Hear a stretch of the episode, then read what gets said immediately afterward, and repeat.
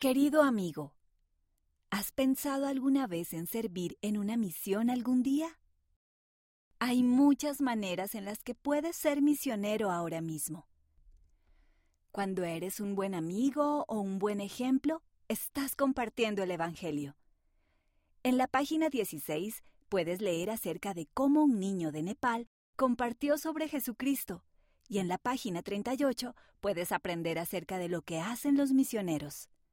Prueba algunos de los desafíos. Con amor, el amigo.